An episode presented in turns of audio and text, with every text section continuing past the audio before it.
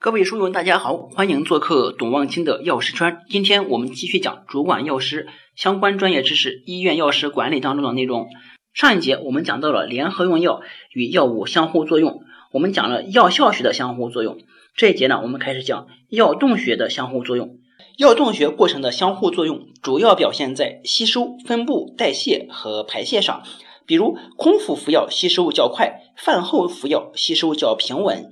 促进胃排空的药，比如甲氧氯普胺，就能够加速药物的吸收；抑制胃排空药，比如各种具有抗 M 胆碱作用的药物，则能缓解药物的吸收。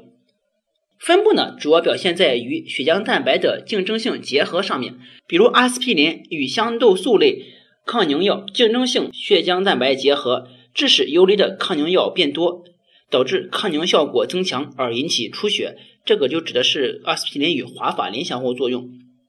口服降糖药易受阿司匹林等解热镇痛药致幻而产生低血糖的反应。肝药酶抑制药，比如异烟肼氯霉素、西米替丁等，能够减慢肝转化药物，使药效加强或者延长。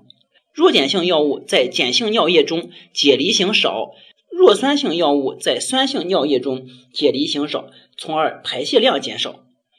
药物在体外配伍直接发生物理或者化学性的相互作用，而影响药物疗效或者毒性反应，则称为配伍禁忌。比如青霉素类应该尽量用生理盐水配置滴注，且滴注时间不可过长。两种电荷相反的高分子化合物溶液相遇之后会产生沉淀。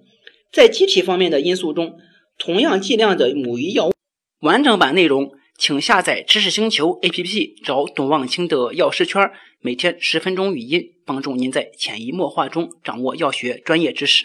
在知识星球董望清书友会里，我们已经更新完了手把手教你读财报的所有内容。我们大多数人不知道股票应该怎么投资，就是不知道一家企业到底应该怎么估值。这本书也许会对大家有所帮助。想学习投资理财的朋友可以过来体验一下。加入赤星球董望清书友会，让您无论在职场还是投资都更上一层楼。